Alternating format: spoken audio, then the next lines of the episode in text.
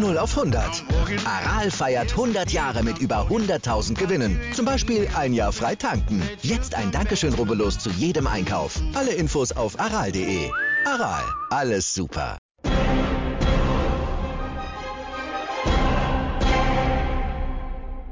Eiszeit FM, der Eishockey-Podcast. Einen schönen guten Abend. Eiszeit FM hier, euer kleines Familienprogramm zu den Adler Mannheim and All Things Hockey. Die schlechte Nachricht des Jahres 2023 für euch alle da draußen, die schon gehofft hatten.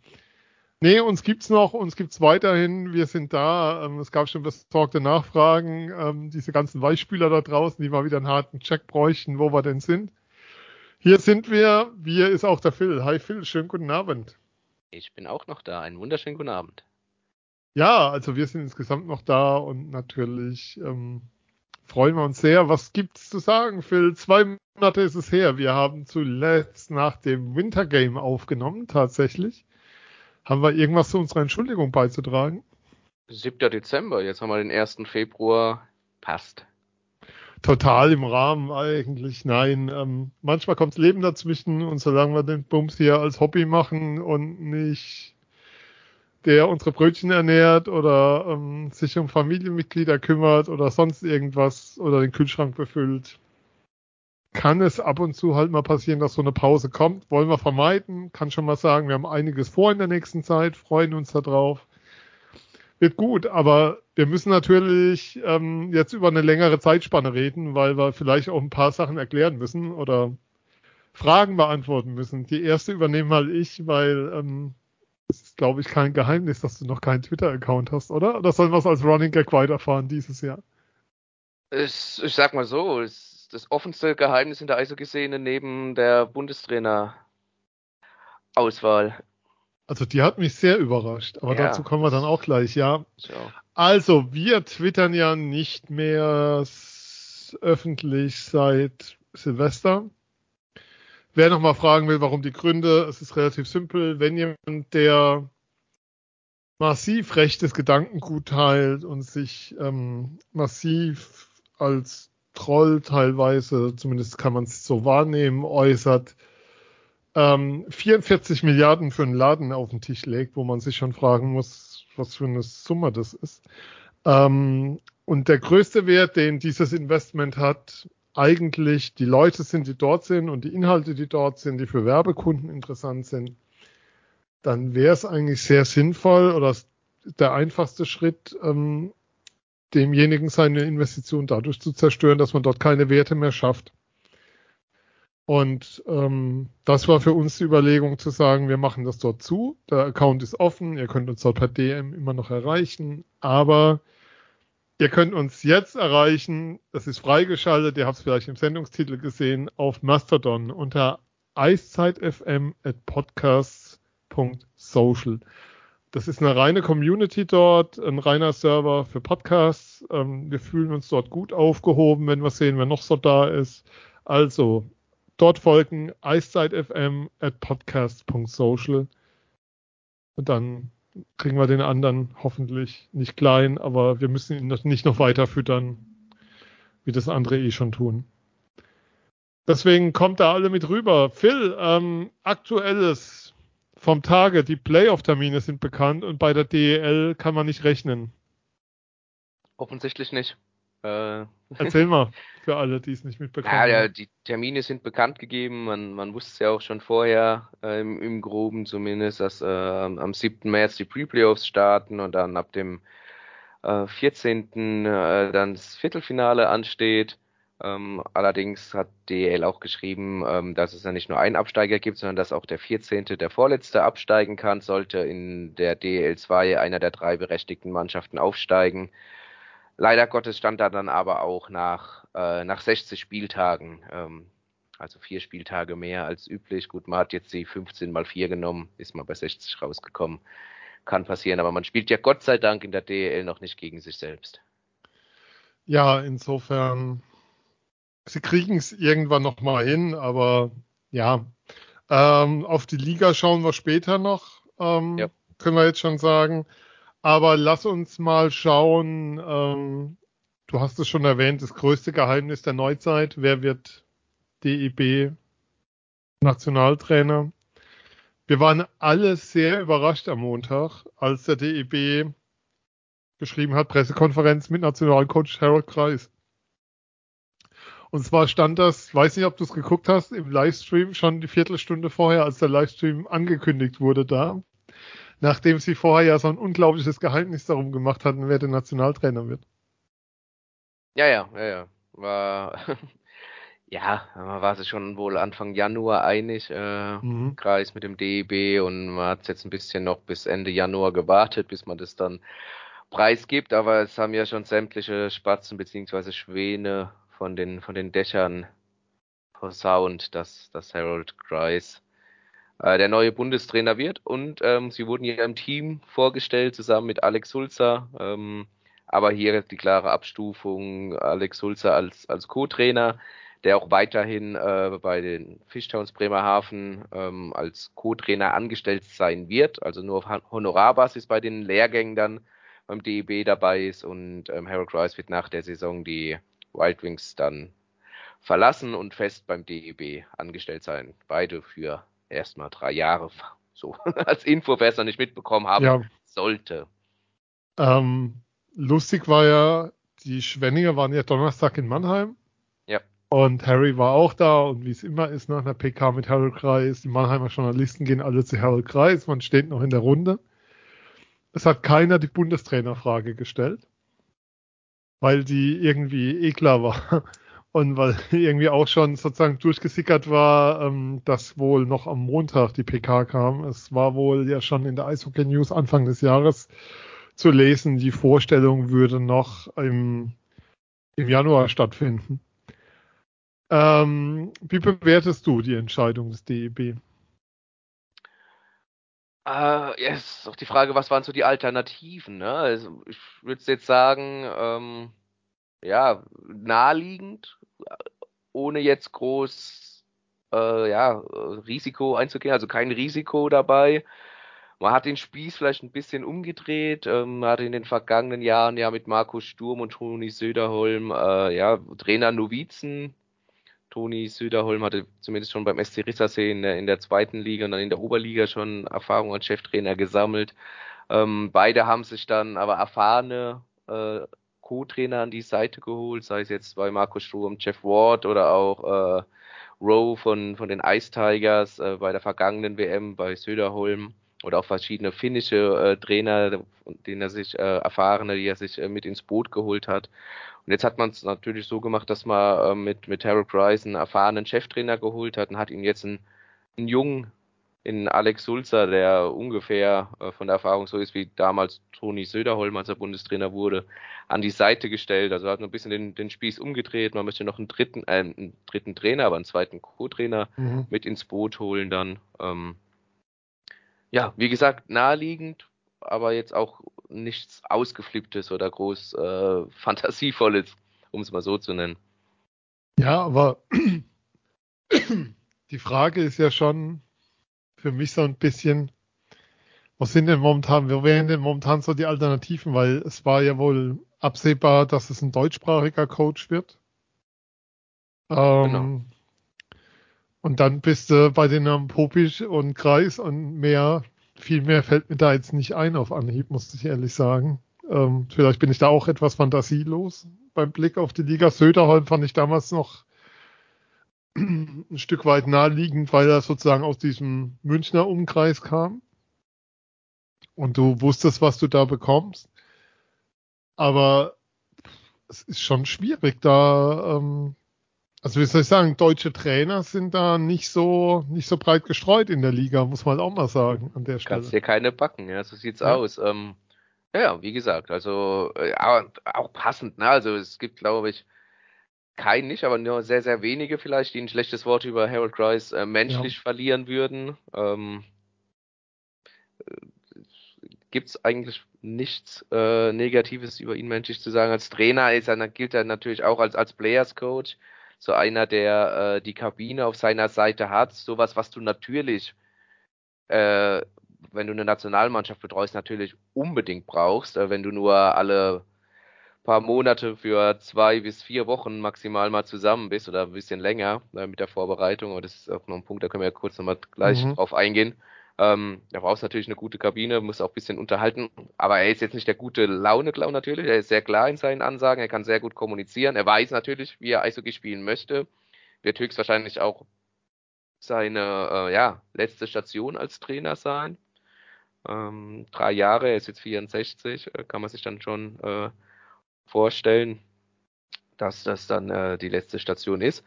Und ähm, er lässt sich natürlich auch nicht aus der Ruhe bringen oder so. Er hat schon viel erlebt, sei es jetzt in Deutschland, sei es in der Schweiz, äh, kennt viele Spieler, kennt viele Systeme. Das ist natürlich auch sehr, sehr gut, äh, Stichwort Spieler, dass er natürlich schon sehr lange in der DEL ist. Er, er weiß, wer da rumrennt an, an deutschen Spielern. Äh, muss sie jetzt nicht extra nochmal äh, für, für die WM scouten oder so. Da, das macht er als Trainer in der Saison sowieso schon. Von daher, ah ja, äh, absolut stimmig und ja, wie wir ja schon beide so schön ja. treffend festgestellt haben, es gab auch eigentlich keine großen Alternativen. Ja, aber man muss auch schon nochmal drauf verweisen, ähm, es wird ja immer, wird ja immer so als Defensivcoach gesehen mhm. und sowas. Also er hat schon klar in Mannheim, wie soll ich sagen, Mannheim wirst du ihn, wird ihm ewig dieses Spiel gegen Berlin nachhängen und dass er die Auszeit nicht genommen hat, über die heute wahrscheinlich alle noch reden und all diese Dinge. Aber es gibt da draußen nicht so viele, die in einer Euro deutsche Trainer, die in einer europäischen Top-Liga Meister wurden. Das kannst du sagen, mit Zürich wird jeder Meister, wenn es selbst der Busfahrer, aber das ist ja dann doch nicht ganz so. Ähm, er wurde aber nicht mit Zürich Meister. Doch, er wurde mit Zürich Meister. Er ist Lugano mit ZSC Davos, oder? Meister geworden. Nee, mit, mit Zürich. Können wir hatte, hatte Lugano und Davos im Kopf, aber es kann natürlich sein, dass es auch. Gerne eine Parallelrecherche. Ich habe die Tage einen Artikel gelesen über einen kanadischen Trainer bei den ZSC Lions, wo drin stand, ähm, dass sie ihre Meistertitel auch mit ähm, kanadastämmigen Trainern hatten. Da wurde Harry Kreis genannt, aber kann natürlich wir können sein, ja, ja gerne parallel, parallel harte Recherche. Ja, aber das Thema ist, ähm, wenn man sich seine letzten Stationen anschaut, egal ob, ob jetzt gerade in Schwenning oder bei der DEG, dann hat er überall aus relativ wenig relativ viel gemacht und war da auch ähm, er wurde übrigens zweimal Schweizer Meister. Sowohl als Head Coach des HC Lugano als auch der ZSC Lions. Ja, dann habe ich Davos irgendwie falsch verzogen. Lugano war klar, ja, gut dann war es nicht Davos. Sondern Willkommen bei unseren Live-Recherchen, die wir hier so während der Sendung betreiben. Stark, ganz stark. Brutal hier, äh, was man hier in Infos bekommt. Ja, aber hat aus wenig viel gemacht und, ähm, und mehr auch, als man jetzt zwingend erwarten konnte. Also die DEG letztes Jahr, die dann in die Playoffs einzog, die eine starke Runde gespielt hat. Ähm, dieses Jahr, die Schwenninger sehen, sehen gut aus. Ein Team, das top in Schuss ist, das auch ähm, ich fand den Mannheim ein sehr überzeugendes Spiel gemacht hat jetzt am Donnerstag. Also für mich ähm, passt das. Und was für mich dazu kommt, ähm, wohl, was ich glaube, ist, dass es einer ist, Nationaltrainer heißt auch immer Leute auf deine Seite bringen, weil der Verband heißt, heißt, hat ja auch immer widerstrebende Interessen zu den Vereinen. Das ist ja so, du brauchst, du willst halt mal zwei Tage länger für eine Vorbereitung oder für eine Maßnahme willst hier nochmal was machen, da nochmal und bist ja immer so ein bisschen auf den Goodwill der Vereine angewiesen. Und ich glaube, dass Kreis da vom Typ her sehr, sehr gut geeignet ist für, weil er einfach die Vereinsseite sehr, sehr gut kennt und genau weiß, was man da zu tun hat. Ähm, wo ich so ein bisschen ein Thema habe, ist diese Frage, ähm, Bundestrainer ist ja auch immer also klar, Spielsystemwechsel und so, die Diskussion, das, das brauchen wir nicht mehr führen, aber wo ich so ein bisschen Thema habe, ein Bundestrainer ist ja auch immer der, der so ein bisschen für die Mannschaften nach unten die Linie vorgibt. Und da ähm, stelle ich mir so ein bisschen die Frage, ob da Kreis der Mann ist, der sozusagen der sein sollte, der Linie vorgibt. Inwieweit das beim Verband geschieht. Da bin ich sehr gespannt, wie sich das entwickelt. Ich weiß jetzt ehrlicherweise auch nicht, wie nahe an der DNL dran ist, an sozusagen an dem, was danach kommt. Auf der anderen Seite ist es ja auch kein sozusagen Hexenwerk, sich da einzuarbeiten. Aber du hast schon angesprochen, Finale Schwenning-Bremerhaven wäre der Albtraum für den DEB. Jetzt auch mit den Playoff-Terminen im Rücken, die jetzt halt heute bekannt sind. Absolut. Ähm, ja, nur um kurz nochmal bei, bei, bei dem Spielsystem auch für die anderen vorgeben, äh, da kurz einzuhaken. Ähm, es heißt ja nicht, dass er jetzt diese, also dieses Spielsystem 1 zu 1, was er mit Schwenningen spielt oder was er in Düsseldorf gespielt hat, jetzt auch in die, in die Nationalmannschaft überträgt. Nee. Dafür hat er ja auch andere, aber er wird trotzdem mit Sicherheit äh, gut strukturiert in der Defensive sein, aber das hat ja noch keinem geschadet. Ähm, ja, äh, Schwenningen im Finale gegen Bremerhaven wird laut jetziger Tabellensituation zwar schwer, aber ähm, sollten sie weit kommen, beide Mannschaften wird es für, für, die für, ja, für den DEB schwer.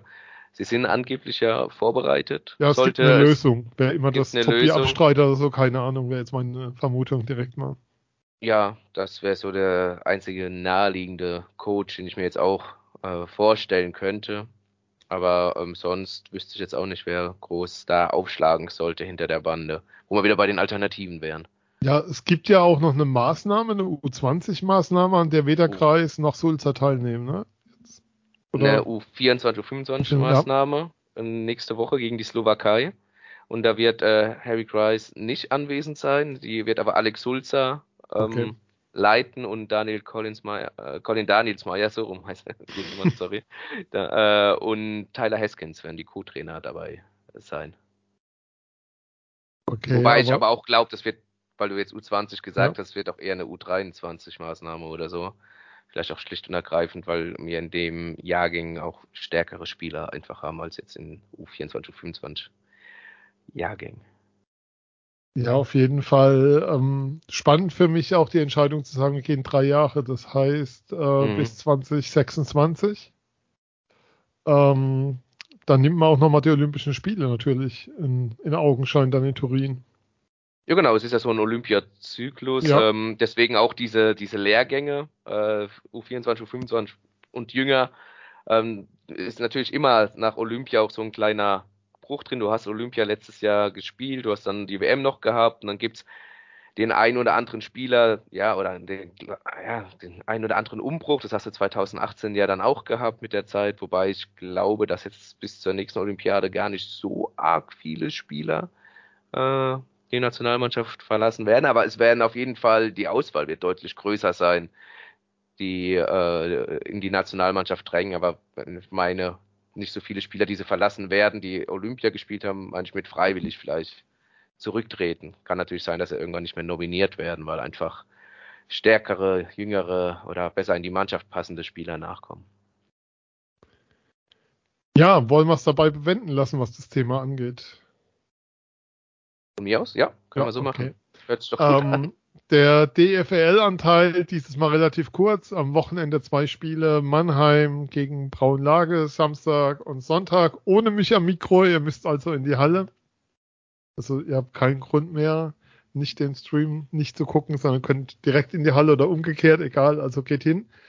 Ähm, bemerkenswert, auf dem Blog von Moritz Wirth gibt es einen Beitrag von Julia Zorn zur Situation des Frauen-Eishockeys in Deutschland. Sehr, sehr lesenswert.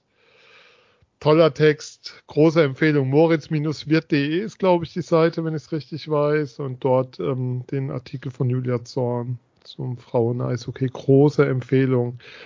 Ähm, schon mal eintragen, Playoffs gehen ab glaube Ende Februar los, wenn ich es richtig im Kopf habe, in der DFL. So wie es momentan aussieht, kommt es für die Mad Dogs zum Duell mit dem Vorjahresmeister aus Ingolstadt. Die Frage ist nur noch, wer Heimrecht hat. Momentan sieht es stark danach aus, dass Ingolstadt die Spiele 1 und 2 daheim austragen wird.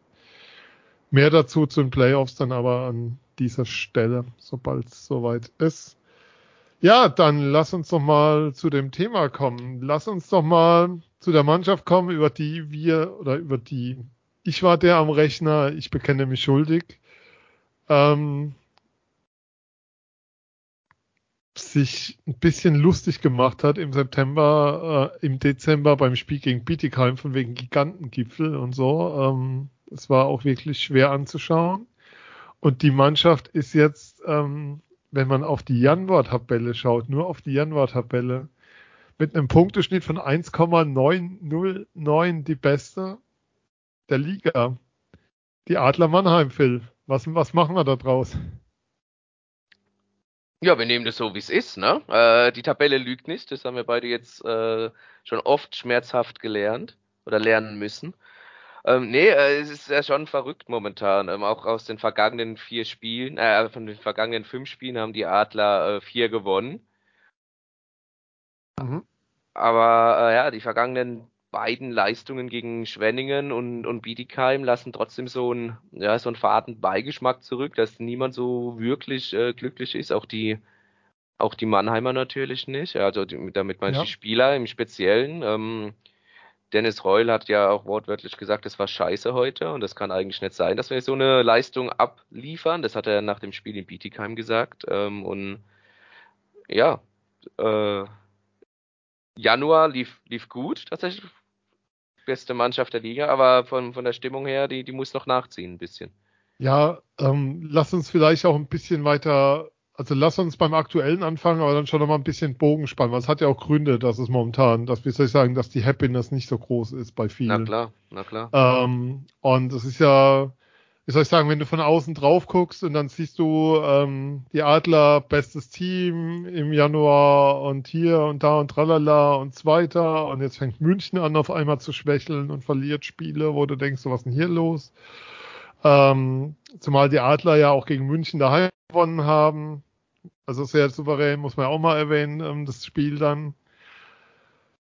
Ja, es ist irgendwie sehr merkwürdig. Also ähm, die Telegram-Gruppe von uns, wir erwähnen sie immer wieder gerne, ähm, hat momentan ähm, 161 Mitglieder sind es gerade und da ist, wie soll ich sagen, eine große Negativität drin gerade. Und ich frage mich immer, so ganz kann ich nicht nachvollziehen, ein Stück weit schon, aber was ist so dein Eindruck, wo das herkommt? Diese dieser, Negativität? Dieser, ja, dieser, dieser negative Blick auf das, was ähm, da passiert. Also wie soll ich sagen, ein Post, der heißt ähm, bestes Team im Januar und dann steht drunter, ich dachte, das wäre eigentlich umgekehrt und dann ist so meine Reaktion, naja, so gut waren die Bietigheimer im Januar jetzt nicht, dass sie auf eins stehen müssten. Also, wie soll ich sagen, du bist auf eins, du holst fast zwei Punkte pro Spiel, klar hast du drei, vier Niederlagen im Januar gehabt, drei davon am Stück. Ähm, in, innerhalb von fünf Tagen war das, nee, war eine Woche, Entschuldigung. Ähm, aber es ist nicht so, dass du das Gefühl hast, dass, wie soll ich sagen, dass eine Zufriedenheit da ist über das, was da passiert. Mhm. Äh, ja, es ist in dieser Saison so, du, du sammelst Punkte, ohne es groß zu merken. Du gewinnst auch Spiele, ohne es groß vielleicht zu merken. Es ist in dieser Saison auch, auch äh, aus verletzungstechnischen Gründen. Du hast natürlich teilweise da ohne neun Spieler gespielt. Mhm. Ähm, ist mehr Ergebnissport als äh, jetzt groß äh, Event geworden, wie man es vielleicht äh, die vergangenen Jahre gekannt hat, als man aus der Kabine rausgekommen ist und den Gegner teilweise über, überrannt hat und dann natürlich auch noch getroffen hat ähm, und vielleicht auch mal Spiele höher gewonnen hat. Ähm, ja, es ist mehr zum Ergebnissport geworden. Du gewinnst viele Spiele, aber du gewinnst sie natürlich nicht spektakulär oder du gewinnst sie vielleicht mal dann ja, nach, nach Verlängerung oder ähm, wobei du da auch nur, ehrlich gesagt, wenn du auf die Tabelle guckst, nur zwei Siege nach, nach Overtime eingeheimst hast, nach 45 Spielen und, und fünf nach, nach Penalty-Schießen. Ähm, aber ja, es ist äh, alles knapper, alles äh, enger und nicht mehr vielleicht so spektakulär. Wie gesagt, unter anderem auch durch die Verletzten dann vielleicht zu begründen. Und auch gerade wenn man die letzten Spiele schaut, München war dann mal ja. wieder ein Spiel seit langer Zeit. Da hattest du mal ein volles Line-up, also sprich vier Sturmreihen mit auch gelernten Stürmern und äh, die Verteidigung auch mit sieben äh, Verteidigern. Da hast du natürlich, äh, du hast schon angesprochen, sehr souveränes Spiel gemacht, hast es 5-1 gewonnen, hast drei äh, Überzahltreffer geschossen. Mhm. Das ist ja auch seit sechs Spielen davor natürlich nicht mehr gelungen. Auch aufgrund der fehlenden Spieler, die einfach fürs Überzahl äh, eingeteilt sind. Ähm, hast dann in Iserlohn innerhalb der ersten zehn Minuten für klare Verhältnisse gesorgt, hast es nach Hause gefahren und klar, die Verletzten, die zurückgekommen sind, ist ja oft so, wenn du von einer Verletzung kommst, dann, äh, dann bist du erstmal wieder ein bisschen gehypt, spielst vielleicht auch auf, auf hohem Niveau, hast aber dann Schwierigkeiten, dieses Niveau direkt zu halten, wenn du aus einer Verletzung kommst, heißt ja immer Pi mal Daumen, das ist aber auch nichts Neues, was ich erzähle, dass ungefähr so lange brauchst, wenn du von einer Verletzung kommst, ähm, wie du verletzt warst, um in, in, in Form zu kommen und dann hast du gegen Wolfsburg viel Moral gezeigt. Äh, Charakter ist natürlich auch ein Wort, was immer wieder in den Pressekonferenzen von Bill Stewart fällt. Der, ja, sagt eigentlich in jeder Pressekonferenz, egal wie das Ergebnis ist, dass dieses Team sehr viel Charakter besitzt. Ähm, und dann hast du halt diese zwei schwächeren Spiele gegen mhm. Schwenningen, wo gefühlt der Akku gegen Schwenningen komplett äh, leer war und sich das halt mal, mal zum Ausdruck gekommen ist. Gegen Bietigheim hast du ein anderes Spiel gehabt, hast du 2-0 geführt, 3-1 geführt, dann wieder das 3-3 kassiert, 4-3 geführt und hast am Ende doch nicht geschafft, das, diesen Sieg über die Zeit zu retten. Und hast sehr, ja, ja, schlampig und äh, unkonzentriert agiert einfach in, in Bietigheim und ähm, das ist jetzt so ein bisschen der Eindruck, der so, der so hängen bleibt, der aber auch in dieser Saison so ein bisschen passt, diese nicht konstant auf, konstant auf, ein, auf einem Level zu agieren. Aber nochmal, die Adler sind Zweiter, wir, wir sagen das ja auch immer wieder gerne, äh, meckern auf hohem Niveau. Ne? Ich meine, du hast 45 Spiele, 85 Punkte, 1,8, fast 1,9 Punkte im Schnitt. Also ähm, ist schon alles im Rahmen. Du, wie gesagt, bestes Team der Liga im Januar. Wir können es nur immer wieder wiederholen. Also es geht ja schon ein bisschen auch um die Zahlen. Man muss ja auch mal gerade rücken. Was man aber schon, schon nochmal irgendwie sagen muss, ich, ich möchte schon nochmal einen Unterschied machen, was Leistungen angeht. Wenn ich mir so ein Spiel anschaue, wie das gegen Bietigheim, klar, also das Heimspiel jetzt im Dezember. Ich mache jetzt mal ein bisschen größeren Bogen auf also das war unterirdisch, das war ein besseres DL2-Spiel, ähm, wo das eine Team vielleicht so Platz 12 noch in der DL hat und das andere ähm, in der DL2 Plätze 3 bis 5 spielt. Das war vom Niveau her wirklich grauenvoll und, und da gab es einige Spiele in dem Zeitraum und auf der anderen Seite und ich finde, das darf man dann auch kritisieren und ähm, du hast ganz oft Spiele auch schon gesagt, wo du das Gefühl hast, es fehlt so die letzte Energie, ähm, so diese Ernsthaftigkeit ist so ein blödes Wort in dem Zusammenhang. Ich weiß nicht, wie ich sagen soll, aber diese vielen Gegentore, die man zum Schluss fängt, diese abgegebenen Führungen, ähm, dann hast du oft das Gefühl, dass so dieser letzte, letzte Punkt fehlt ähm, in Spielen wo so diese, diese Energie, die von da, von unten dann auch überspringt auf die Ränge. Also das ist ja dieses Jahr auch eine relativ miete Stimmung in der Arena. Das kannst du irgendwie auch jetzt nicht wegdiskutieren. Und das sind Spiele dabei, wo mir Leute schreiben, hey, so spielt man die Arena leer. Auf der anderen Seite, und muss man, gehört das für mich auch dazu, dass ähm, für mich das Spiel im Januar daheim gegen die Kölner Haie war zum Beispiel eins, wo du gesehen hast und gemerkt hast, die Mannschaft will und versucht alles aber da ging nicht mehr. Da war der Tank einfach leer. Und, und da gab es dann trotzdem kräftig von außen drauf, weil man ja, weil es ja irgendwie anscheinend normal ist, bei 26 Heim oder 8, jetzt kann ich nicht mehr rechnen, 28 Heimspiele, die sind, alle 28 müssen gewonnen werden. Ansonsten ist es eine schlechte Saison oder was. Aber ähm, da würde ich mir dann schon manchmal wünschen, dass man mehr hinschaut auf das, was unten passiert. Ähm, es gibt auch so, weißt du, gewinnst mal in Ingolstadt irgendwie ähm, 5-2 oder so. Das war im November. Oder du gewinnst ein spätes Spiel ähm, in Wolfsburg. Also nicht, jetzt nicht das Heimspiel, sondern das späte 3-2, wo du noch irgendwie was, paar Sekunden vor Schluss, wo das Tor machst.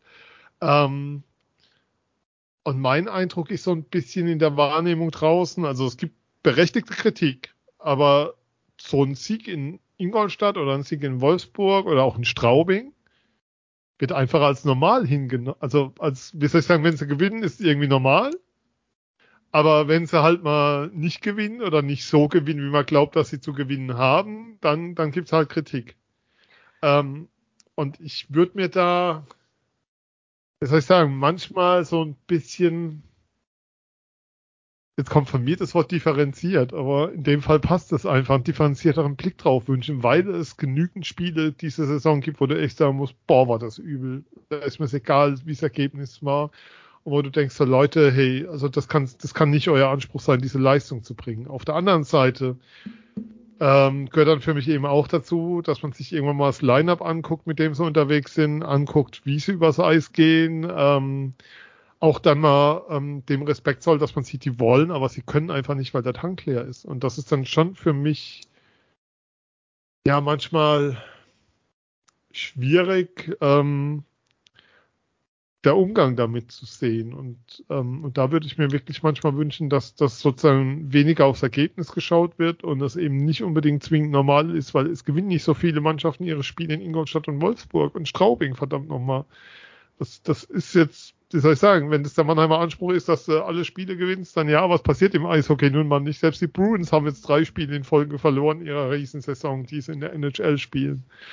Ähm, und wenn du aber so auf das Ganze schaust, dann ist es schon so, dass es momentan in eine Richtung geht, wo ich denke, es ist okay, aber so, es ist okay, was die Punkte, also wie soll ich sagen, die Punkte sind besser als das, was du überzeugend auf dem Eis siehst. Und trotzdem ist es so, dass man differenziert ab und zu mal drauf gucken sollte, so. Ja, auch du hast ja die späten Gegentore angesprochen, um das nochmal kurz aufzugreifen. Das stimmt natürlich. Die Adler haben auch eine Phase gehabt, da haben sie zu viele Gegentore geschluckt. Aber trotzdem, jetzt schaust du nach 45 Spielen, ähm, das wissen wir ja auch, also so eine Vorrunde ist halt kein, kein Sprint, sondern immer ein Marathon. Dann schaust du nach 45 Spielen äh, auf, auf, ja, auf die Gegentorschnitt. Und wer hat die wenigsten Gegentore der Liga? Ja, die Adler Mannheim, ne? Also mit 104. Ja. Und der zweitbeste ist halt München mit 109 dann. Und ähm, nee, stimmt gar nicht. 106 haben wir noch. 106 ja. haben wir noch unten drunter Ingolstadt aber die mich sehr beeindrucken, muss ich dazu sagen. Wobei ja. auch ein Spiel weniger, ja, da können sie natürlich noch äh, drei, vier kassieren jetzt am Sonntag. Nein, Spaß beiseite, aber ähm, ja, du hast dann trotzdem die beste, den besten Gegentorschnitt zum Beispiel, äh, zumindest in der Liga und ähm, äh, oder die wenigsten Gegentore. So, jetzt habe ich's. Und ähm, ja, also wie gesagt, es ist halt oft eine Gefühlssache, aber es ist, glaube ich, auch einfach ist zu einfach heruntergebrochen, aber es ist, äh, hat auch viel mit der Art und Weise natürlich, wie du gewinnst und dass halt jetzt nicht so viel Spektakel ist, wie man es vielleicht gewohnt war oder sehen möchte dann auch von der Truppe, wie es auf dem, auf dem Papier steht. Aber wie du es ja auch schon gesagt hast, so oft hat sie ja gar nicht auf dem Eis gestanden, wie es auf dem Papier steht. Ja, wobei Scoring fehlt dir schon brutal. Was du halt schon nochmal sagen musst, und das ist für mich so ein Punkt dabei, ähm, Du hast momentan, ähm, sind für mich ganz klar die Zugmaschinen auf dem Eis Goddard und McInnes. Also wenn du zwei rausgreifen willst und der eine kam während der Saison und der andere war lange nicht da, weil er verletzt war.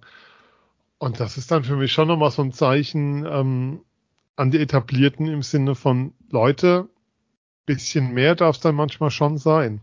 Also, also mir geht es darum, also mir geht es darum zu sagen, diese, diese negative Grundhaltung teile ich in keinster Weise. Weil, weil die mir von den Ansprüchen her, ich weiß nicht, wo die Ansprüche, also wie soll ich sagen, wie die Mannschaft spielen soll, spielen und Ergebnisse liefern soll, um die, dem gerecht zu werden. Aber ich teile manches davon, ähm, was, was Spieler angeht und was Leistungen angeht und was ähm, den Effort angeht, den ich so von einigen manches Mal sehe, wo ich denke, da könnte mehr kommen. Und das ist dann so mein Punkt, wo ich denke, da würde ich gerne mehr sehen, als ich teilweise, als ich dann doch zu oft sehe. Also und zu oft gesehen habe vielleicht. Ich weiß jetzt nicht, wie es mit vollem Line-Up wird auf Dauer. Wir haben ja jetzt länger kein Heimspiel in Mannheim. Aber ähm, da, ja, ich finde, da bleibt die Mannschaft schon was schuldig. Wir reden ja auch in Mannheim über, wie viele Dauerkarten sind 6800? Oder was? Ja, kommt und die hin, bezahlen, ja. Und die bezahlen ja für 26 Heimspiele und nicht für 5 bis 8. Und, ähm, und da ist für mich schon die Frage, wie, wie man Leuten ähm, unter veränderter Finanzlage eine Dauerkarte für nächstes Jahr zwingend schmackhaft machen will mit den gezeigten Leistungen, die man da oft sieht. Also das ist schwierig und sind du, wir, wir hören es ja immer wieder und lesen es auch immer wieder, die Klagen von wegen, warum soll ich mir da eine Dauerkarte holen? Weil die Mannschaft ist ja auch nicht die ganze Saison irgendwie, warum soll ich dann wollen? Ähm, also es gibt schon eine Grundlage dafür, aber nicht in dem Maße, wie es da ist. Das ist für mich so der Punkt. Und ähm, für mich gehört dann halt auch dazu, äh, schon zu sehen und zu respektieren, ähm, wo man steht, trotz allem. Weil, ja. Ja, ja, fünf bis acht Heimspiele ist jetzt auch ein bisschen ja, hart überspitzt, aber ich weiß, aber ja, ja. Ähm, ja, ich weiß nicht, vielleicht bekommt man es jetzt auch einfach mehr mit. Ich glaube, äh, so Einstellungen gab es ja immer, ich komme nächstes Jahr nicht mehr und äh, waren sie doch wieder alle wieder da. Also das ist ja. Wir sehen uns alle wieder, die alte Nummer, egal wann das und ist, wie. ist eine Momentaufnahme auch oft, ja. Aber eine andere Frage. Ich werfe sie dir einfach mal in den Raum rein. Jetzt, jetzt sagen viele, die die Adler sehr oft sehen und diese Saison oft sehen, ähm, dass die Adler keine besonders gute Saison spielen. Sie viele Verletzte hatten und eine kurze Bank. Jetzt sind die Adler, aber wenn ich auf die Tabelle schaue, wie du gerade richtig gesagt hast, Tabellenzweiter mit einem Punkteschnitt von fast 1,9. Ist die Liga dieses Jahr einfach so schlecht? Ja gut, die alte Gretchenfrage. Sagt es mehr über die Adler oder mehr über die Liga aus, ne, wo sie momentan stehen? Ich glaube, ich glaube, so wie ich die, die Liga verfolge, dass natürlich schon irgendwo ein Leistungsabfall ist durch äh, die, die 56 Spiele, die du auch bestreiten musst. Du hast natürlich auch viele Dienstagsspiele dabei. Jeder weiß, äh, auch als Fan, wenn du dienstags bleibst auch eher mal lieber zu Hause, als dir unter der Woche noch den Stress zu geben und zum Eishockey zu gehen. Ich glaube, die Spieler machen da auch selten Geheimnis draus, dass sie lieber freitagsabends vor, in voller Hütte oder sagen wir mal vollerer Hütte spielen, als dienstagsabends vor halbleeren Haus. Ähm, ich glaube schon, dass das Niveau hier und da ähm, gelitten hat. Äh, rein am Spielermaterial vielleicht nicht. Äh, das haben wir auch immer wieder festgestellt, dass trotz Corona-Pandemie die DEL-Vereine ordentlich investiert haben in namhafte Spieler, äh, auch natürlich getrieben von der Angst äh, des Abstiegs. Ähm, aber ja, du hast natürlich auch eine, eine, krasse Lücke jetzt auch hinten drin. Das heißt nicht, dass es ähm, in den vergangenen Jahren nicht, nicht ähnlich war, aber dadurch, dass es ja jetzt wirklich um den Abstieg geht und du so ein Gefälle hast mit Wiedikheim und mit, mit Augsburg, ist es dann doch schon überraschend. Ja, ich war ja, kann ich ja sagen, bei Augsburg gegen München vor Ort. Habe mir das Derby angeschaut und es war, also Augsburg wirklich, wirklich grausam, ähm, um das zu, um die Frage auch zu stellen. Natürlich, wenn wir den Namen Augsburg schon fallen lassen. Gesetzt im Fall, ähm, Augsburg müsste in die DL2 gehen. Glaubst du, dass Dennis Endras noch eine Saison spielt? Das ist eine sehr gute Frage. Ich glaube, die kann er selbst momentan noch gar nicht beantworten. Äh, ich glaube vom Herzen ja. Äh, Ob es auch so sinnig ist bei ihm, er möchte ja auch so Richtung Torwartschule eigener gehen etc. Hat sich ja schon ein bisschen was aufgebaut für die Zeit nach der Karriere. Ähm, von daher kann es auch durchaus sein, dass das ähm, dass er nicht mit in die DL2 geht. Aber ich, soweit ich weiß, ist das Stand jetzt auch noch völlig offen.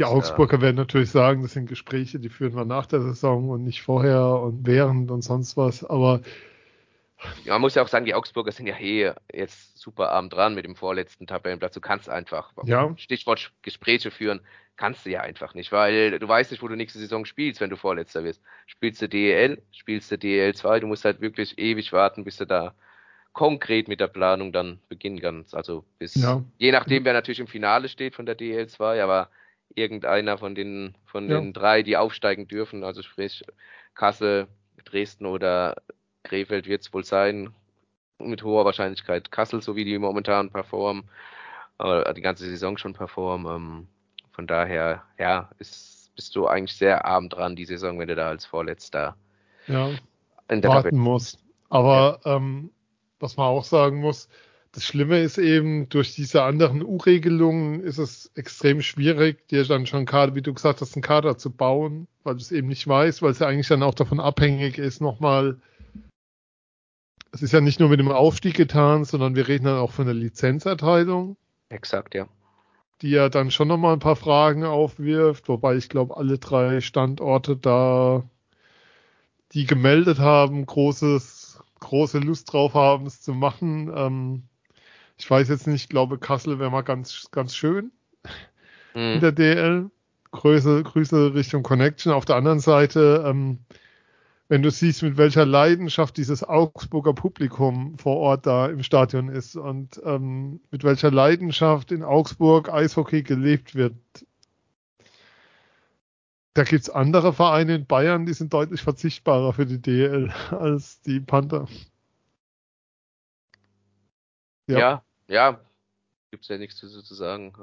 Ähm, ich habe auch schon gelesen, dass sich Augsburger Fans natürlich freuen, wenn sie jetzt gegen Kaufbeuren oder Landshut dann antreten oder so.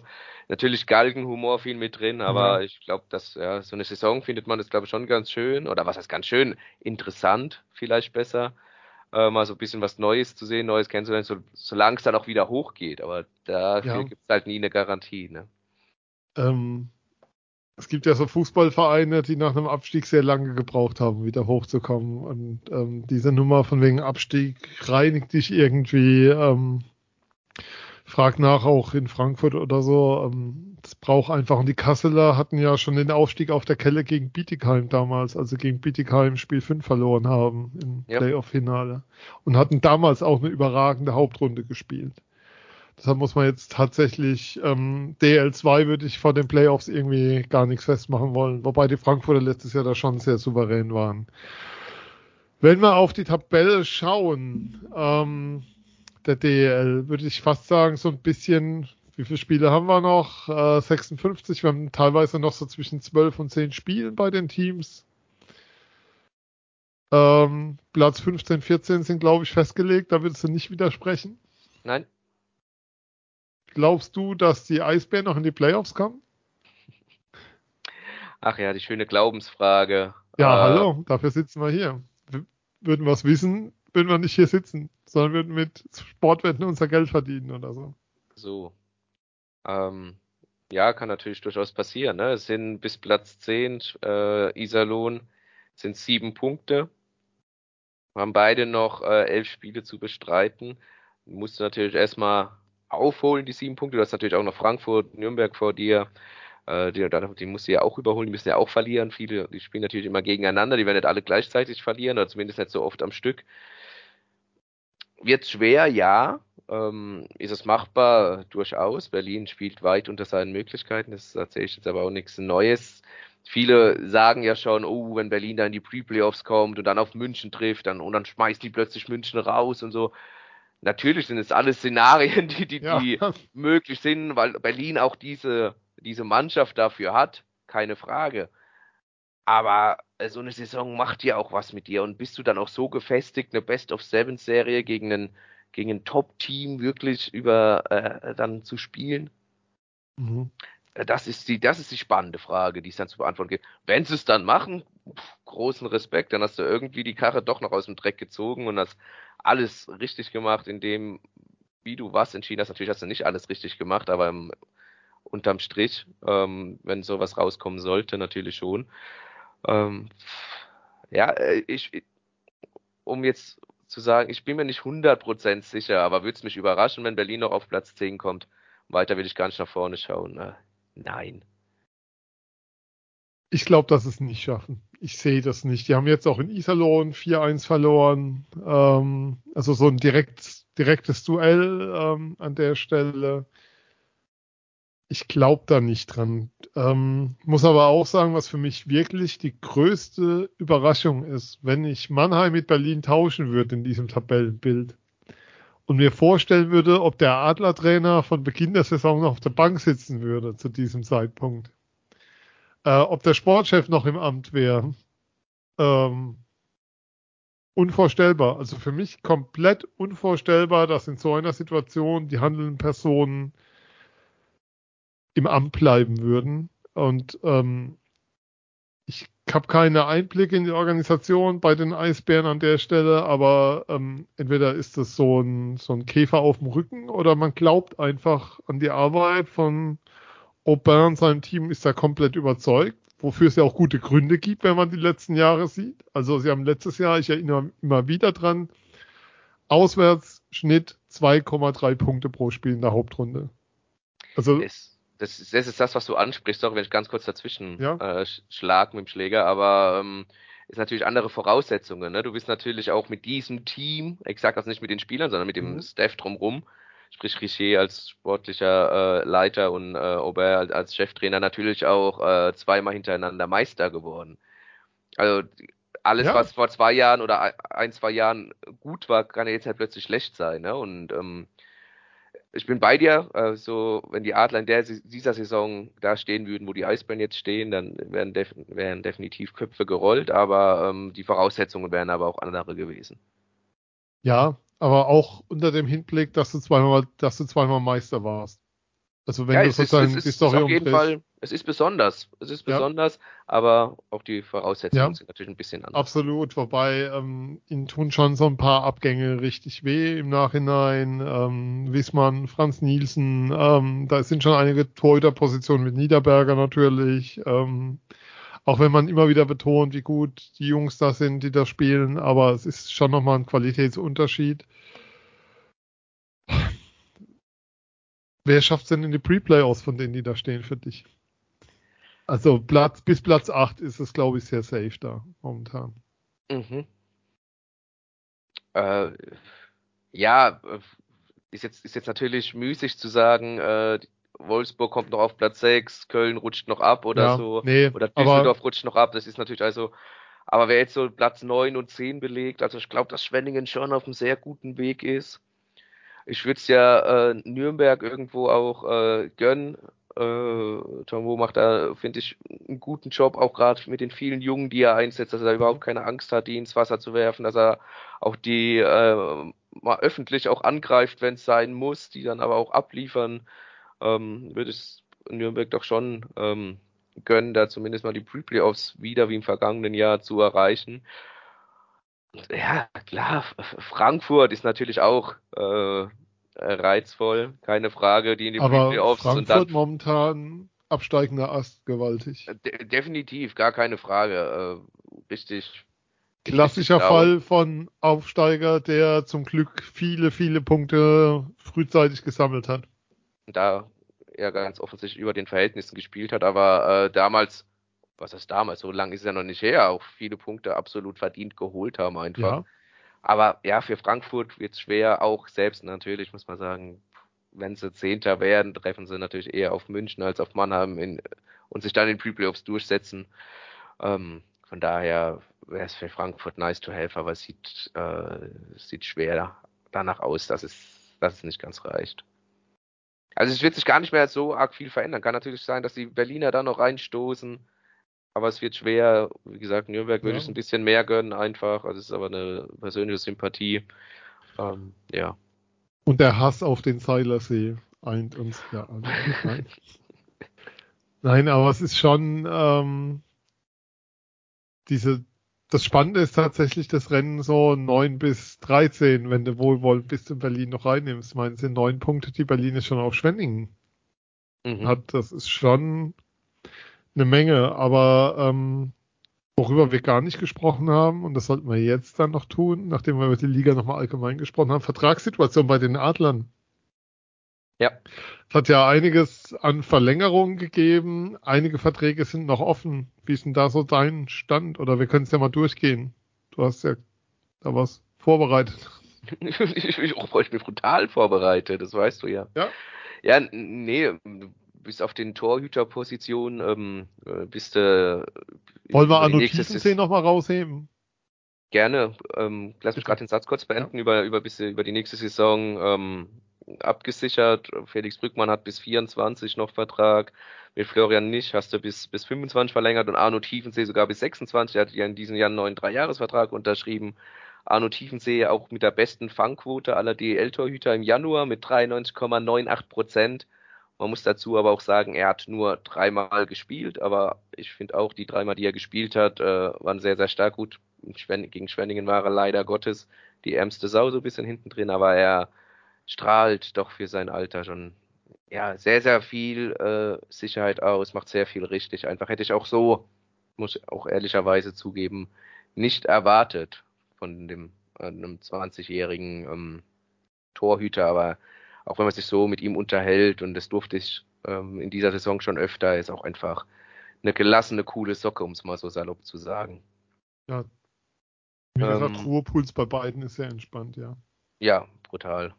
Und hat natürlich auch mit, mit, mit Felix Brückmann eine Nummer eins im, im äh, vor sich, ähm, der natürlich auch unglaublich, äh, unglaublich positiv menschlich ist und äh, auch da als Mentor auftritt und äh, ein kluger Kopf ist natürlich auch ein sehr, sehr guter Torhüter einfach. Also das, das passt schon äh, sehr, sehr gut. Und was man auch dazu sagen kann, ähm, die Adler wollen da keinen Konkurrenzkampf schnüren, sprich du hast noch eine elfte Ausländerlizenz frei. Ähm, meinen Informationen nach möchte man da keinen Torhüter holen, um irgendwie noch äh, Unruhe reinzubringen äh, mhm. in das Duo.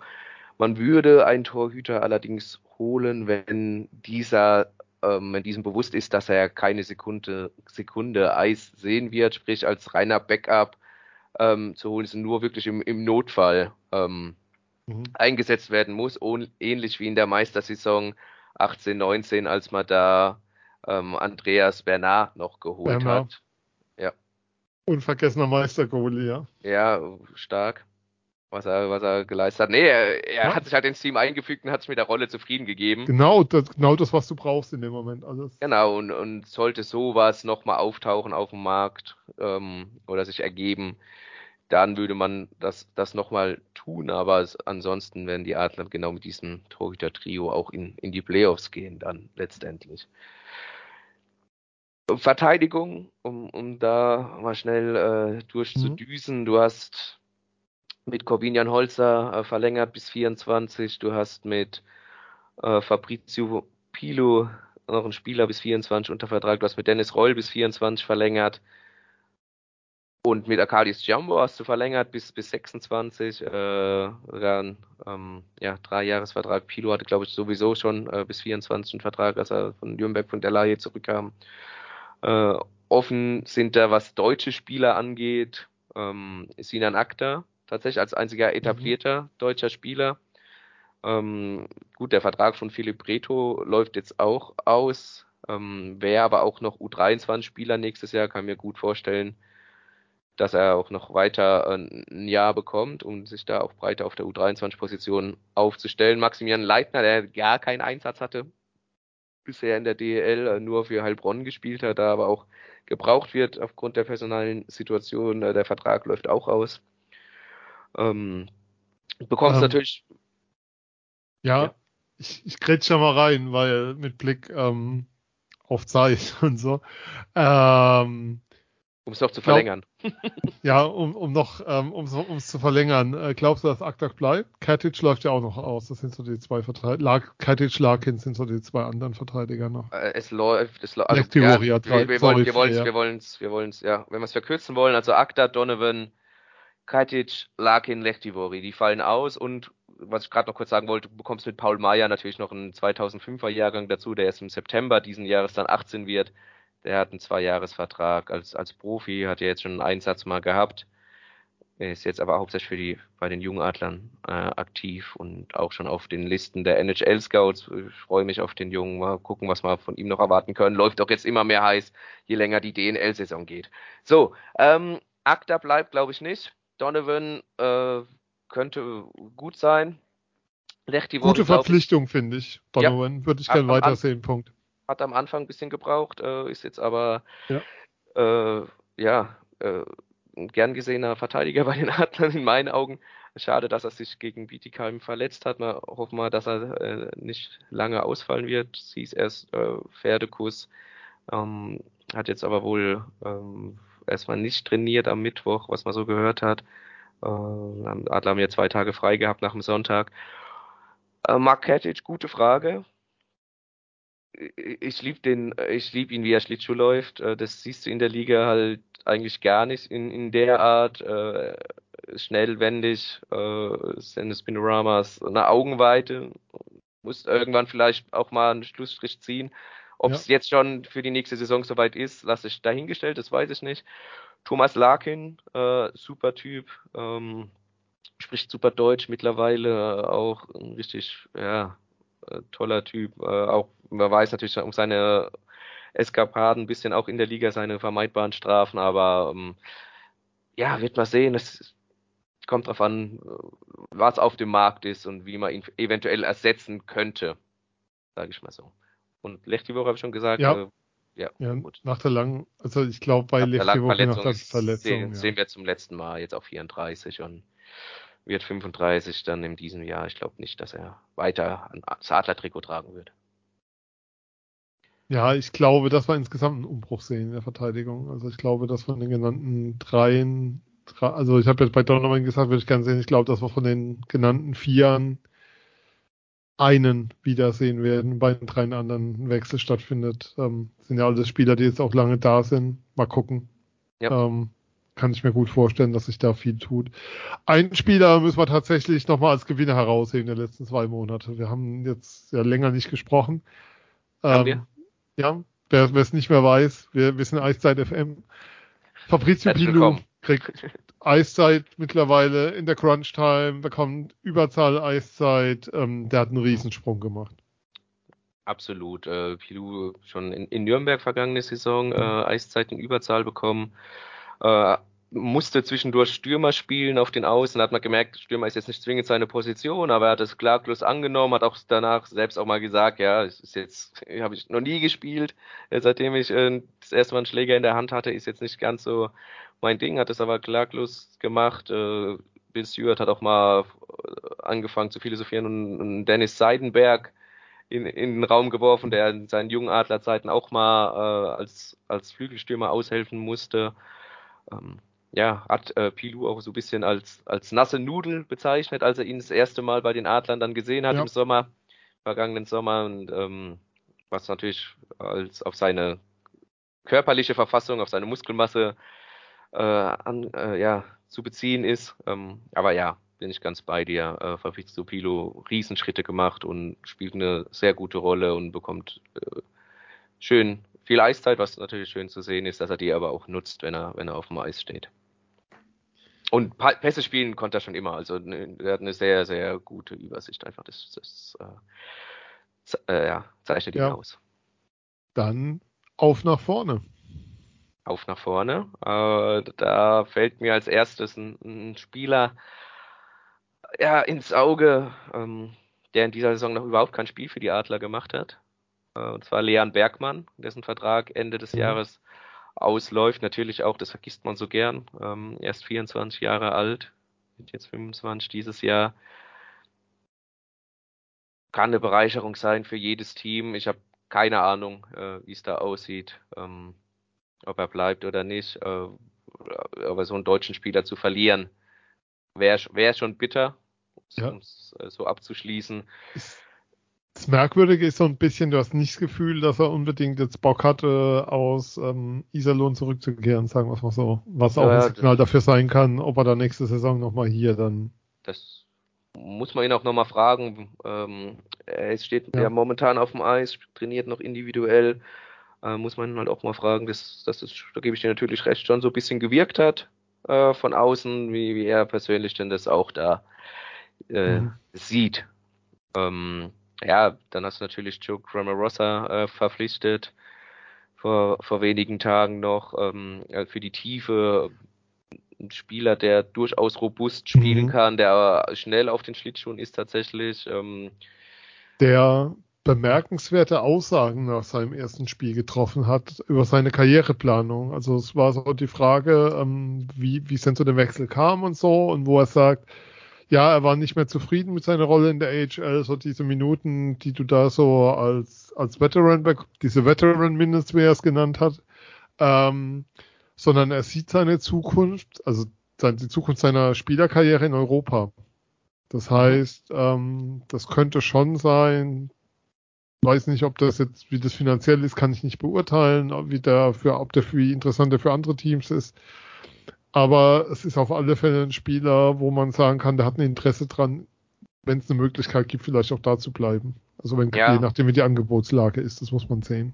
Absolut. Und äh, Axel Alavara hat zuvor ja auch kommuniziert, man sucht so einen Typ Hennykane und so wie ich ihn jetzt auch gesehen habe, ähm, ja. stimmt noch mit hier und da Anpassungsschwierigkeiten, keine Frage, auch noch wahrscheinlich Anlaufschwierigkeiten. Er hat jetzt aber auch noch elf Spiele Zeit bis zu den Playoffs. Äh, Henny Kane hatte äh, diese Anlaufschwierigkeiten auch, wer sich zu ja. erinnert. Ähm, aber das wird heute gern vergessen, aber da war am Anfang, dass alle gefragt haben, was macht der hier? Den kannst du eigentlich, ja, muss man auch so sagen, überzählig dann vielleicht mal sitzen ja. lassen, wenn man an jemanden gedacht hat, was vielleicht Henny Kane und dann war er in den Playoffs nicht mehr wegzudenken. Ähm, ja, so ein Typ könnte Graham Rossa auch werden, könnte. Dann hast du natürlich Nigel Dawes, ähm, jetzt der leider Gottes eigentlich nie verletzt ist und jetzt äh, diese schwere Verletzung in mhm. Straubing davon gezogen hat. Ähm, wo man natürlich auch aufs Alter gucken muss, äh, was bringt der dir, Preis-Leistung und, und altersmäßig, äh, wird natürlich auch nicht jünger, wird keiner. Klar, äh, schwierig, äh, ob er nächstes Jahr noch in Mannheim spielt. Markus Eisenschmied, äh, ja, schon länger die Spatze von den Dächern, dass er aber wohl keinen Vertrag mehr hat. Nächste Saison in Mannheim, ähm, hat schon Pferde kotzen sehen, er kommt immer besser ins, ins Laufen, mhm. aber ähm, ja. Stand jetzt ist das mal so, dass er wahrscheinlich, höchstwahrscheinlich nächstes Jahr nicht mehr für Mannheim auflaufen wird. Wobei sein Zitat ja ist, das letzte, was er unterschrieben hat, waren Programmkarten der Adler. ja, das habe ich auch gehört, ja. ja. Wie gesagt, Pferde kotzen und so. Äh, ja, dann natürlich klar, Moritz Elias läuft der Vertrag aus, der Junge ist 18. Ähm, den wirst du wahrscheinlich halten, außer irgendeiner verspricht ihm 15 Minuten Eiszeit in der DEL. Tyler Gaudet, Taru Jent, äh, hat, haben eh noch langfristige Verträge in Mannheim bis äh, 25 und 24. Nico Gremmer äh, ist auch ein offenes Geheimnis, wird nächste Saison, wenn jetzt keine, äh, alle Quellen zusammenbrechen, in München auflaufen. Stefan Leubel hat noch Vertrag. Ryan McInnes, äh, du hast ihn vorhin angesprochen als Zugpferd. Ich fand ihn auch sehr lang, äh, gerade nach seiner Rückkehr in der Offensive, unglaublich gut, unglaublich äh, wichtig. Gerade jemand, der einen Zug zum Tor hat, der auch einen ganz guten Schuss hat. Den Scoring Touch hat er so ein, ein bisschen verloren, im Scoring Touch im, im Sinne von mhm. selbst treffen. Er ist aber immer auch noch als, als Vorbereiter gut, glänzt da. Stimmt auch. Würde man also würde ich gern weitersehen, sage ich ganz. Ja. Hallo Axel, falls du uns hörst, bitte please sign him, ja. Unbedingt. Äh, ja, auf uns. Ähm, ja, vor allem äh, Al McInnes muss ja auch nochmal nach Mannheim kommen, damit man auch mal mit ihm ja. eine schöne Geschichte macht, einfach. Ja. Borna Rendulic äh, läuft aus nach der Saison. Ja. Borna Rendulic, ja, zwischen, er wandelt zwischen Genie und Wahnsinn. Ja, da, da, kriegst du alles, ja. Da kriegst du, bekommst die komplette Palette. Du bekommst manchmal Spiele, wo du dich hinterher fragst, hat er überhaupt mitgespielt? Und dann hast du wieder Spiele, wo du denkst, boah, der, der Junge schießt die ganze Liga im Alleingang ab. Ähm, auch dieses Tor in, in Iserlohn, wie er einfach gut ja. unter gütiger Mithilfe, aber wie er da trotzdem äh, durch alle durchläuft und dann noch an, an Weizmann den überwindet. Ja, Genie und Wahnsinn. Oder diese, dieser Schuss beim 5 gegen 3 gegen, ja, gegen München, ne? Gegen München brutal. Also, ja, was. Sorry, Aus dem Stand, ohne was, zweimal hin und her und dann hau und ihn. ihn. Ja, und dann hast du wieder Spiele, wo du denkst, der Junge, aber so, das, das ist, glaube ich, auch so sein, sein Wesen irgendwie so ein bisschen. Und du weißt, bei dem weißt du eben auch nie, wo kriegt er ein gutes Angebot, was ihn interessieren könnte. Und ja, also da würde ich jetzt, wie soll ich sagen, die Hoffnung nicht zu hochschrauben. Mal ja, gucken. Großes. Aber auf der anderen Seite, dass er zurückgekommen ist, ist ja auch ein Zeichen gewesen an der Stelle. Definitiv, definitiv. Ja, wann haben wir noch? Jordan Swartz, hast du verlängert schon? bis 25, zwei Jahresvertrag 9. Simon T läuft aus, äh, wäre aber noch ein Jahr U23. Hat mir in Ansätzen sehr, sehr gut gefallen, hat relativ wenig Eiszeit dann gehabt und ein bisschen mehr bekommen im Laufe der Saison, hat sich dann leider verletzt. Ähm, kann ich mir durchaus vorstellen, dass man da verlängert. Äh, mit dem gebürtigen Mannheimer würde ich auch sehr begrüßen. Äh, Luca Tosto fällt tatsächlich raus aus der U23-Regel nach der Saison, äh, ist momentan in Heilbronn ein bisschen geparkt, ja. auch weil sie da äh, natürlich personelle Probleme haben und ihnen es auch einfach gut tut, dort erste, zweite Reihe zu spielen. Und die brauchen, Heilbronn braucht Punkte. Und die brauchen definitiv Punkte. Also nicht nur personelle ja. äh, Not, sondern auch Punkte-Not. Keine Frage. Offen, absolut offen, was mit Luca Tosto nach der Saison passiert. Ich glaube, er hat das Potenzial für die DEL. Ich ähm, sehe es aber nicht in Mannheim, ehrlicherweise. Es ist so, vielleicht so ein Moritz Wirt der Offensive, ein bisschen. Ja, ein bisschen Was, besser sehe ich ihn schon. Nee, aber so der Fall. Der ja, Fall. aber ja, vom Fall her, ich glaube, mit, mit, Ende der U23-Regel wird der ähm, nicht mehr für die Adler auflaufen, nee. vorerst. Ja, DEL-Format, aber wohl nächste Saison nicht bei den Adlern. Ja, und Tim Wohlgemuth und David Wolf haben beide noch Vertrag bis 24 und dann wären wir auch in der Offensive durch. Ja. Ähm, weil du gerade Team Wolkemuth erwähnst, ein Punkt, den ich echt noch spannend finde, den wir vorhin bei diesem vollen Kader nicht erwähnt hatten, ähm, beziehungsweise es müssen ja jetzt Spieler sitzen. Ja. Und Team Wohlgemuth hat das angesprochen, sehr offen nach dem Schwenningen-Spiel, im Sinne von, es ist jetzt ein anderer Druck da. Also ein Druck auch ähm, und jeder geht damit anders um und es ist auch ein psychologischer Druck jetzt da für die Spieler, sich ihren Platz im Team erkämpfen zu müssen und erspielen zu müssen im Training. Und das ist jetzt nicht nur im Sinne von, jetzt sagt man dann natürlich, jetzt geben alle im Training mehr Gas und so, sondern ähm, er hat auch darüber gesprochen, ähm, dass der psychologische Druck, der da steigt, ähm, es nicht immer einfach macht. Also es ist nicht so, dass, also ich soll sagen, die Spannung erhöht sich dann auch innerhalb des Teams, wenn du um diese Plätze spielst, ein Stück weit fand ich eine sehr, sehr spannende Aussage und sehr, sehr spannenden Einblick an der Stelle. Das ist ja einer, von dem du immer mal wieder spannend was, was Interessantes zu hören bekommst. Und ähm, das war so ein Punkt, den, der, den ich gar nicht so auf dem Schirm hatte, dass das auch so eine Struktur dann innerhalb des Teams und eine Chemie dann innerhalb des Teams verändert. Ein Stück weit. Ja, ja. Also nicht, dass Frage, sich jetzt alle Spielende Feind sind oder so, aber jeder, Zitat von ihm, jeder geht anders mit dem Druck um. Ja, ich glaube, das ist ja auch völlig menschlich und dass psychischer Druck äh, natürlich jeder anders verarbeitet, ist auch klar.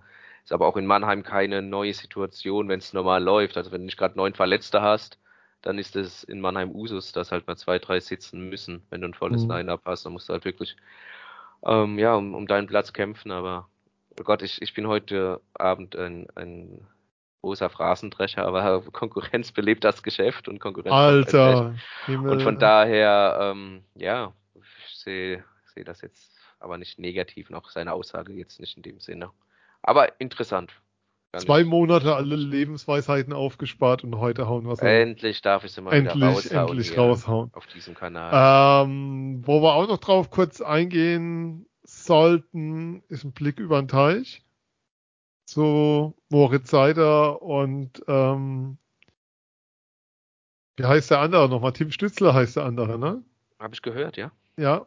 Äh, mit wem willst, willst, du mit dem willst du mit der guten oder der schlechten Nachricht anfangen? Äh, Gibt es bei den beiden schlechte Nachrichten, aber ja, äh, Beim, fangen wir mit der schlechten an. mit der schlechten ist es tatsächlich so, ähm, ja, Mo Seider Assists und so, drei Assists in einem Spiel jetzt wieder gegen Montreal. Ähm, und in Deutschland werden ganz seine Videochecks geteilt, also seine Checks geteilt, die Videos davon. Und kluger Junge, toller Spieler, aber es gehört auch zur Wahrheit. Ich habe, es gab einen Artikel bei ESPN von Craig Krasinski, der so äh, zu Paxu Podcast Crew gehört, der so einer der NHL-Experten überhaupt ist. Und er hat bei den Midseason Awards ähm, für den Spieler, der den größten Rückschritt gemacht hat zur Vorsaison, den hat Mo Seider bei ihm bekommen. Ja, herzlichen Glückwunsch an den Verfasser. Ja. Also, er wird ihn ähm, definitiv öfter sehen als ich. Ja, der wird ihn öfter sehen als wir, aber ähm, ich wollte, wie soll ich sagen, das Wasser in den Wein an der Stelle kann man leider, kann man leider nicht rausnehmen. Ähm, ja, aber wa so. warum ist das jetzt so? Ist es, weil die Erwartungen jetzt ins Unendliche gestiegen sind nach der vergangenen Saison, weil er da wirklich jeden. Nee, weil, weil sozusagen der Punkt ist nach der letzten Saison, ähm, ja, der jeden ja, wir haben ja auch in Sendung mit Jake dann über Kelmer K gesprochen und so, so von der Entwicklung her. Also die Entwicklung ging einfach nicht weiter, sondern er beschreibt sie sogar eher als stehen geblieben momentan und dass das zu wenig ist und er teilweise auch ähm, bei 5 gegen 5 teilweise überfordert wirkt. Ja. Das war die Worte, die er verwendet hat. Wie gesagt, ja. öfter gesehen, ähm, wollte ich an der Stelle mal reingeben, weil, wie soll ich sagen, wir feiern ihn ja immer und ist ja vollkommen okay und es ist immer noch unglaublich, dass er als bester Nachwuchsspieler der NHL ausgezeichnet wurde. Sein Vertrag, ich habe gerade nochmal geschaut, läuft ähm, Ende kommender Saison aus. Also, wie soll ich sagen, wird dann neu verhandelt, sein Rookie-Vertrag. Ich nehme an, es könnte ein schöner Vertrag werden, den er da bekommt, auf jeden Fall. Ähm, ja, definitiv. Ob der dann in den Regionen angesiedelt ist von dem anderen, über den wir jetzt reden, da bin ich mal sehr gespannt. Ähm, er hat ja dann auch noch die kommende Saison, ne? Da wird ja auch viel ja, darauf hinauslaufen. Ja, klar, aber normalerweise machst du sowas, ähm, außer du spielst ähm, für so ein Team in Ontario ähm, und gehst dann mal kurz nach Schweden zurück, um dort deinen Vertrag auszuhandeln als RFA, ähm, bleibst du dann ja auch mal. Aber nein, ähm, also Spieler an auch William Nylander, der ja damals dann nach Schweden zurückflog und dort trainiert hat und nicht aufgetaucht ist bei den Maple Leafs. Bis der Goldkoffer, äh, Geldkoffer zu ihm kam dann. Bis der Geld, ja. ja, wobei der Vertrag, wenn man die Saison jetzt sieht, ähm, ist das sehr verdient, was er da hat. Also das ist eher ein Value-Deal, den er da hat. Der andere Spieler, über den wir natürlich reden müssen, Ähm, Tim Stützle ähm, hat jetzt schon einen Bonus in seinem Vertrag stehen ähm, von zweieinhalb Millionen. Ähm, Cap-Hit von 925.000. Und ab der Saison 23, 24, also hat er auch noch sozusagen dies, nach dieser Saison bereits, weil er bereits drei Jahre NHL dann gespielt hat und vergisst mhm. das so leicht, stehen da 8,35 Millionen im Vertrag. Sieben Jahre. Wie gesagt, der höchste Vertrag, ähm, den es je in der Geschichte der Senators gab im Gesamtvolumen. Ähm, hat eine No-Trade-List für zehn Teams. Man wüsste manchmal gerne, wer da drin steht. Ähm, wäre spannend zu wissen. Aber jetzt auch zum Positiven ähm, hat in dieser Saison ähm, 22 Tore und 27 Assists. Also hat jetzt schon seinen Bestwert erreicht, was Tore angeht. Hat heute Nacht wieder zweimal getroffen für die Senators. Und mit 27 Assists ist irgendwie, glaube ich, so auf dem Schnitt von, ähm, wenn das hochrechnet, von knapp 85 Punkten unterwegs bei den Spielen. Ja. Ähm, brutales Jahr, brutaler Breakout dieses Jahr von ihm liegt, liegt bei Points per Game in seinem dritten NHL-Jahr über den Points per Game im dritten NHL-Jahr eines Leon Dreiseitel. Ähm, sehr, sehr gut. Jetzt müsste nur noch das Team um ihn herum besser funktionieren, als es das tut. Ähm, Torhüterposition und so manches andere funktioniert nicht so, wie es soll. Also Playoffs auch dieses Jahr kein Thema hat halt auch das Pech mit den Senators in der wohl stärksten Division momentan unterwegs zu sein. Aber ähm, gilt auch für Sider, der mit Detroit ja auch da, da rumturnt. Ähm, aber die Entwicklung von Stützler ähm, in dieser Saison atemberaubend gut. Also er spielt sich, er spielt auf dem Niveau, nicht auf dem Niveau seines Vertrags, da noch nicht, aber er zeigt, dass das ein guter Vertrag auch für die Senators ist, ist den sie da mit ihm geschlossen haben. Kann man so zusammenfassen. Ja, er hat den Vertrag ja dann äh, kurz vor der, was ist kurz davor, vor der Saison unterschrieben und das war schon absehbar. Äh, darf nicht vergessen, er hat dann Ende vergangener Saison, als er dann auf die Center-Position gewechselt ist, auch unglaublich äh, einen Schritt nach vorne gemacht. Er hat ja auch selbst äh, gesagt, dass dass er sich da wohlfühlt, weil er da einfach mehr äh, das Spiel lenken kann, öfter den Puck am, am, am Schläger hat, einfach, also mehr Einfluss nehmen kann aufs Spiel. Und hat er auch äh, einen Punkt pro, pro Spiel dann im Schnitt gehabt, äh, als er auf die Center-Position gewechselt ist. Also überraschend kam, ist seine Leistung jetzt nicht, nicht zwingend. Ähm, und es war auch, äh, als es kam mit dem Acht-Jahres-Vertrag, dass es für Ottawa ungefähr so ein Deal wird wie für Edmonton mit, mit Dreiseitel, der mittlerweile auch äh, seinen über 8 Millionen knapp im Jahr auch unterbezahlt ist. Ja, sein Vertrag geht ja noch bis 25. Ähm, ja, Dreiseitel auch äh, völlig verrückt, was, was, was der abliefert. Um, und ähm, ja. Tim, Tim Stützle auch mit der meisten Eiszeit äh, des Teams, zumindest was die Stürmer angeht. Ähm, ja, der Dreh- und Angelpunkt in, in Ottawa. Ja, ähm, Chuck wenn, gibt ja dann immer so, so ein Redraft, nenne ich es mal, des jeweiligen Jahres. Und da mhm. ist Lafreniere auf eins, der bei den Rangers spielt, auch Eiszeit hat, wobei es Gerüchte gibt, dass der Teil eines Trade-Pakets ist für Patrick Kane eventuell. Ähm, also ganz wild momentan. In einem Monat ist ja Trade Deadline in der NHL. Am Montag gab es den ersten großen Trade mit Bo Horvath äh, zu den Islanders, ja. wo auch nicht klar ist, ob der ähm, auch am Ende der Saison noch da ist, weil es sein kann, dass da noch mal was passiert. Äh, Byfield auf zwei und Stützler auf drei. Und auch wenn du danach noch liest, so die Namen, ähm, Stützler wird von allen auf eins gesetzt mittlerweile, wenn du den Draft durchgehst, in der Frage, ähm, ja, welcher Spieler, wie, wie haben denn die Spieler abgeschnitten, die da gedraftet wurden? Und das ist schon ein klares Signal, ähm, was für eine Entwicklung der einfach da nochmal genommen hat und beeindruckend. Punkt. Also ja, kann man nicht. Auch, nachvollziehbar, dass dann jetzt so gewählt werden würde, wenn man jetzt die, die ersten drei vergleicht miteinander. Ja, ich gucke gerade nochmal, wie es bei Cider war. Also Cider wäre da auch weiter vorne. Also deutlich, wenn man okay, Trevor Seacrest auf neun, äh, vorne Jack Hughes, der ein gutes Jahr hat, Kako, der immer noch nicht so da ist, wo man ihn mal gesehen hat. Ähm, also der war ja damals waren ja alle am Schwärmen in Europa und dann spielt er eine WM und dann kommt er zum Rangers und es will nicht so richtig klicken. Ja, aber ähm, spannend da auf jeden Fall.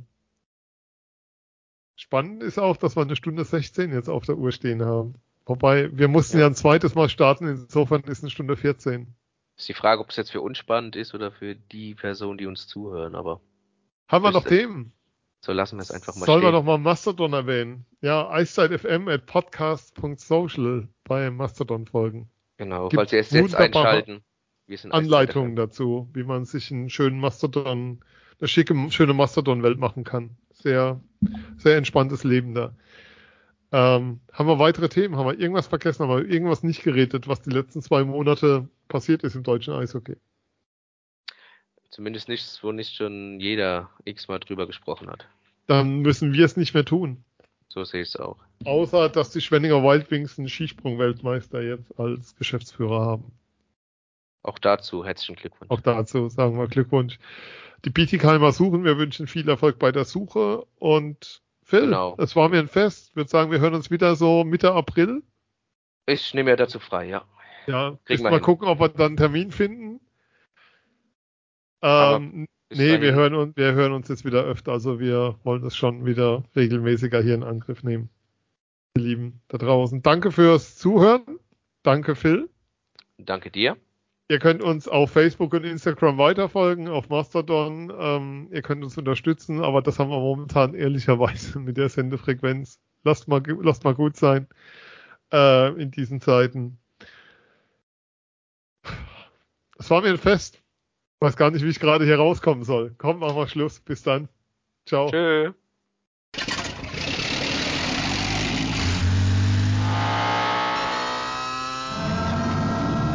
Von 0 auf 100. Aral feiert 100 Jahre mit über 100.000 Gewinnen. Zum Beispiel ein Jahr frei tanken. Jetzt ein Dankeschön, rubbellos zu jedem Einkauf. Alle Infos auf aral.de. Aral, alles super. Ich habe mich natürlich schockverliebt, weil die war wirklich ganz, ganz klein. So begann die Mensch-Hund-Beziehung zwischen Christina und Tierschutzhund Frieda. Und wie es danach, nach dem ersten Moment der Verliebtheit, so weiterging und welche Klippen es danach zu umschiffen galt, das hört ihr in der neuen Ausgabe von Iswas Dog, dem Podcast für harmonische Mensch-Hund-Beziehungen. Iswas Dog? Mit Malte Asmus. Überall, wo es Podcasts gibt.